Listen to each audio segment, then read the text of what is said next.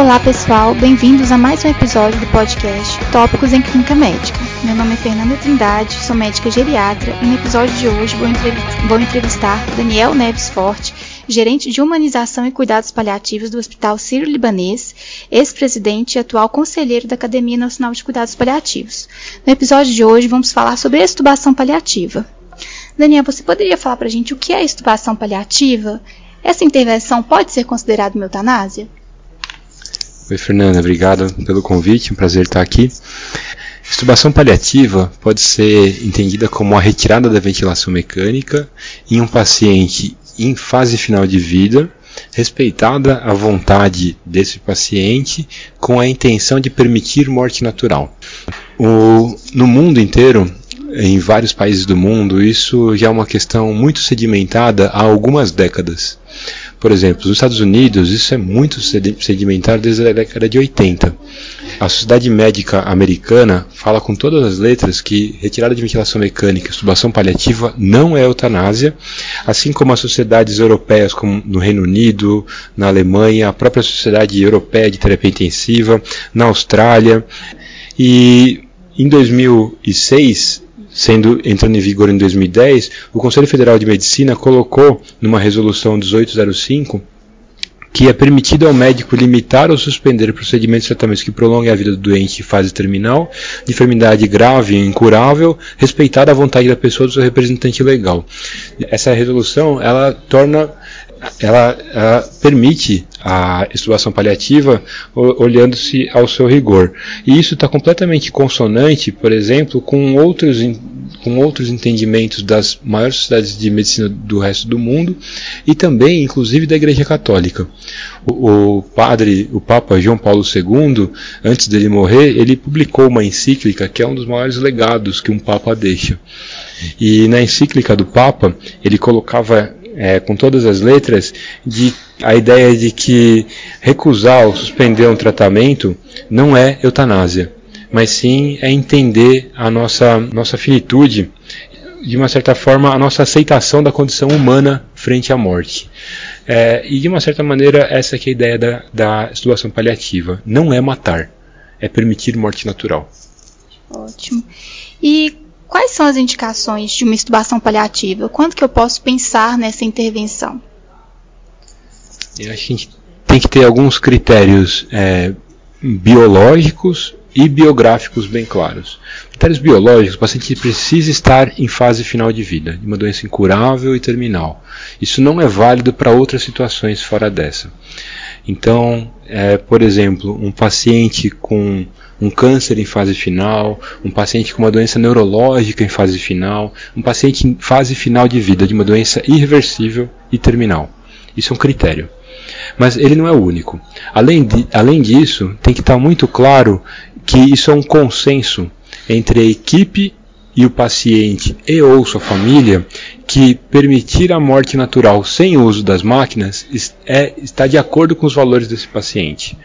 Alguns, e, o, e que o objetivo do cuidado é permitir morte natural, garantindo controle de sintomas. Quando se retira o tubo, é, o que se tem na literatura é que em torno até de 20% dos pacientes vão de alta da UTI, dependendo da, da doença que leva dependendo da doença que o paciente é portador, em torno de 5 a 10% dos pacientes podem ir de alta do hospital, porque o objetivo não é matar. O objetivo é permitir morte natural. E morte natural é uma curva normal, uma curva de Gauss. E com uma parcela pequena de pessoas que vivem muito tempo, muito mais do que a média, e que, mas os pacientes graves acabam morrendo mais rápido depois dessa intervenção, depois da suspensão. Fazer estubação? Existem etapas a serem seguidas até a, retirada efetiva da ventilação mecânica? Com certeza. Na minha opinião, estubação paliativa é para quem é faixa preta de cuidado paliativo. Porque existe todo um, existem diversos protocolos publicados em literatura médica, inclusive avaliando como isso se dá ao redor do mundo e recomendações de melhores práticas. Essas recomendações ela incluem uma fase pré-estubação, onde o processo de tomada de decisão é muito complexo, tem que ser muito transparente, não pode deixar dúvida. Então essa fase pré ela é muito importante. o ato em si não é só puxar o tubo. O ato em si tem um desmame rápido em que o objetivo principal é garantir conforto. Ou seja, só pode fazer, só está indicado a fazer uma extubação paliativa se a gente consegue controlar o sintoma de dispneia. Se o controle de dispneia não for obtido durante essa redução do suporte, antes de tirar o tubo, não é para fazer extubação. Porque o, o, o, objetivo é permitir morte natural garantindo o controle de sintomas. Se não tem a garantia do controle de sintomas, não é para fazer. Então, a fase durante é uma fase é, tecnicamente complexa, que exige muito conhecimento de manejo farmacológico e não farmacológico, e a fase pós exige muito cuidado, porque o paciente pode vir a desenvolver dispneia ou pode entrar em processo de morte e isso precisa ser cuidado. Então, a gente tem de experiência, e isso bate com a experiência do resto do mundo e outros lugares é, que, onde isso acontece, é que é um procedimento tecnicamente complexo que exige conhecimento e tempo dos profissionais. E que, principalmente, precisa ser muito às claras.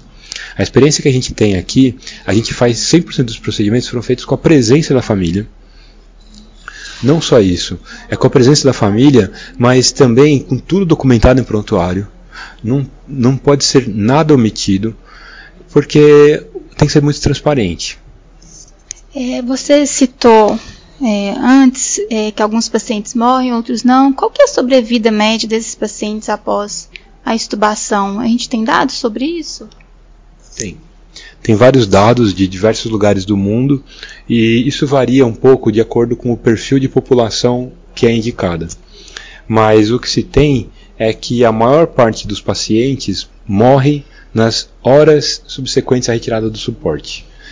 Porque se entende que são pacientes gravíssimos e que o suporte, a ventilação, estava prolongando o processo de morrer. Na hora que você retira o suporte artificial de vida, você devolve o paciente para sua condição natural, e a condição natural era ir pra, evoluir para óbito. Então a maior parte é, falece nas, nas horas seguintes. Mas existe uma parcela significativa de pacientes que sobrevivem ao primeiro dia, isso é em torno de 20 a 30%, e esse número ele vai continuando caindo lentamente até uma parcela pequena de pacientes que vão de alta. E após a, a estubação paliativa, quais cuidados a serem tomados? Eu acho que após são cuidados para garantir o controle de sintomas, para garantir a presença da familiar dentro da UTI.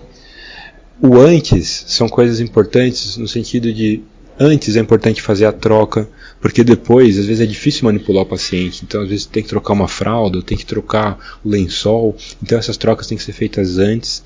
É, higieniza higienização antes. Eventualmente, honrar alguns ritos religiosos antes convidar as pessoas que gostariam de participar do processo, às vezes é familiar próximo, às vezes é amigo próximo. Então isso tudo é para ser feito antes.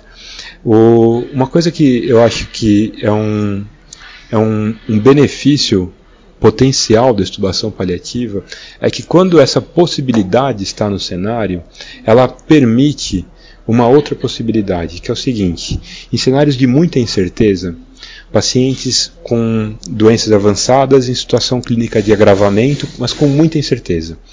E aí as pessoas têm dúvida se o melhor a ser feito naquele momento é intubar ou não. Quando a extubação paliativa é uma possibilidade, nos permite a ser mais agressivos no momento da incerteza e às vezes não está muito claro para as pessoas, para todos os envolvidos, seja paciente, seja equipe de saúde, algumas pessoas estão em dúvida.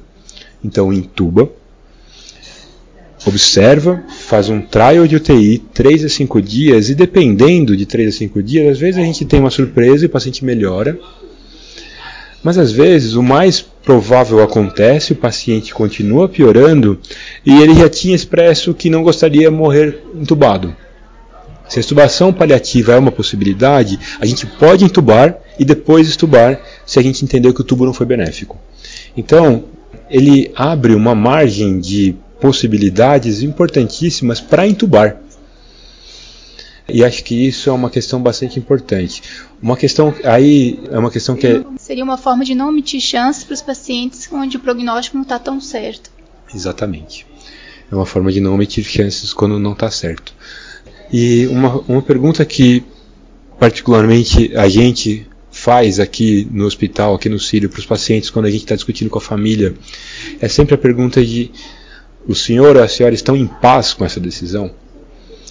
Porque quando as pessoas não estão em paz com essa decisão, significa que elas não têm certeza daquilo. E se as pessoas não têm certeza daquilo, a, a não é para ser feita.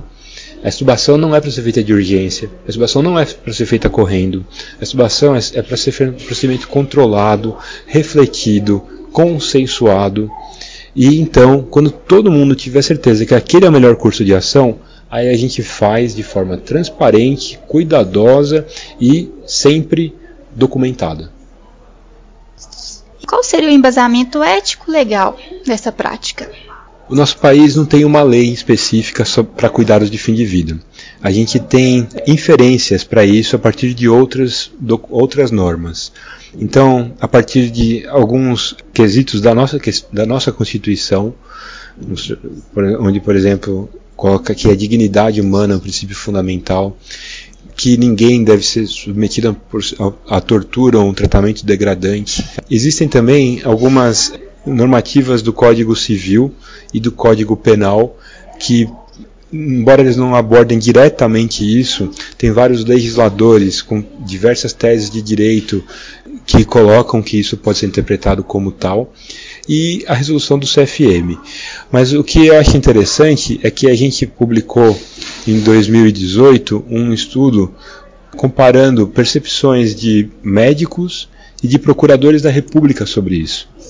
E o que a gente encontrou é uma visão muito favorável dos procuradores da República sobre a extubação paliativa quando isto era consensuado. Se por qualquer motivo não existe consenso, tanto procuradores da República quanto recomendações de consensos internacionais falam que isso não deve ser feito. Então, por isso que eu acho que extubação paliativa, na minha opinião, é um tema que chama muita atenção, mas a prevalência dela deve ser pequena.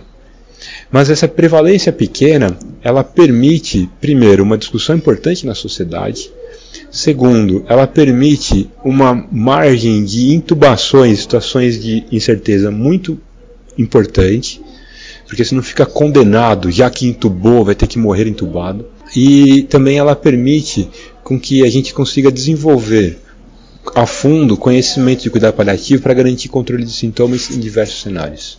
Daniel, queria deixar aqui nosso agradecimento em nome de toda a equipe do Tópicos. Foi muito bom a sua participação. Tenho certeza que vai ajudar no cuidado de muitos hospitais aí no nosso país. Muito obrigada.